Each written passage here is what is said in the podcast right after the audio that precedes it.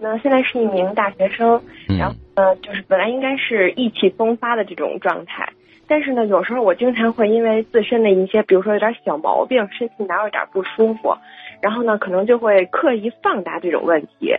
呃，然后反正心理上也会有点恐慌。之前呢也去过医院，然后医生就是当时说检查完没有什么事情。之前呢，我也通过自身这种行为刻意过这种心，克制过这种心理，就是说，呃，让自己忙起来。因为我确实学习也比较忙，然后平时上学的时候很少有时间想这种事情，但一到放假，有时候就，就是心理好像就这种心理作用，就是反正有时候搞得自己很不舒服。然后呢，也想请教您，就是怎么缓解他这种心理？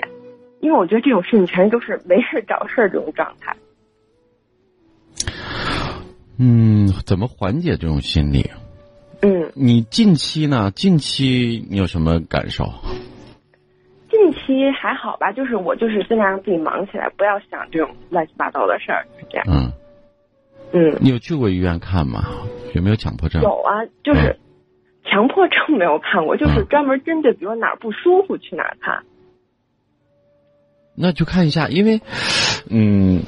身体上的问题给你带来了心理上很大的压力啊。啊，你而你的问题不是咨询的身体的问题，你是在咨询的心理上的问题，你是在怀疑心理，那你当然要去看看心理科嘛，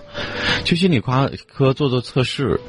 嗯、因为刚才你的表现，我觉得，因为我在问你的时候有没有去看过，然后你说到这个强迫症的时候，你笑了一下，你甚至觉得可能很滑稽、很可笑，你认为可能可能不会有，但是这这个这个东西它也是有判别标准和科学的。我希望我建议你去做一下相关的测试，啊、别管它是什么情况，嗯，做一下焦虑的指数的测试啊，然后也做一下强迫症的这个指数的测试，好不好？嗯因为它会有一种情绪转移。嗯你看，身体上的一些情绪，然后可能就会呃，因为病痛啊，或者因为不舒服，可能就会导致有一些焦虑、心理上的情绪。尤其是常年身体不太舒服的人，他一定内心会有一些小小的问题会出现啊。那我建议你去看一下，去做一下测试。之后，我们根据测试的这个权威的结果再决定。如果说什么问题都没有的话，然后你再给我打电话，好不好？好的，嗯然后还有一个小小的问题，就是说，呃，我觉得我是一个比较敏感的这种人，嗯然后呢，就是平时会在意别人那种看法，然后呢，就是也会自己心理上有一些压力，嗯，嗯，就想问一下怎么能够缓解？我还是那句话，嗯，如果你没有确定没有确定一个问题的时候，我不能轻易给你开方。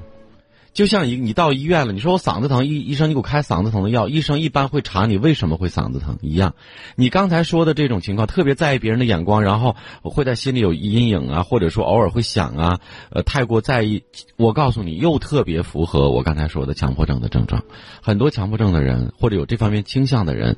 他都会觉得没有安全感，会觉得旁边人对自己一评说自己都很在意，甚至大多数可能是负面的，因为都夸你的话，你当然不会想太多了。所以，正因为你想在意，才是在意别人会不会批评我呀，会不会不喜欢我呀。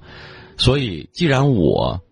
让你去看心理医生，一定有我的道理，好吗？看完之后拿着结果，有事儿没事儿不重要，重要的是你要去一下，然后我回来我们再说。再见。嗯，在节目当中，大家可能会知道啊，我轻易不会让大家给自己去贴一个标签，我也不会轻易给你贴一个标签。但是如果我已经强烈的建议你去心理医生那儿去做一个测试、做一个检查、做一个确诊的时候，麻烦各位相信我。如果你相信我啊，那么接下来我们可以继续。如果你不相信我，那么没有办法。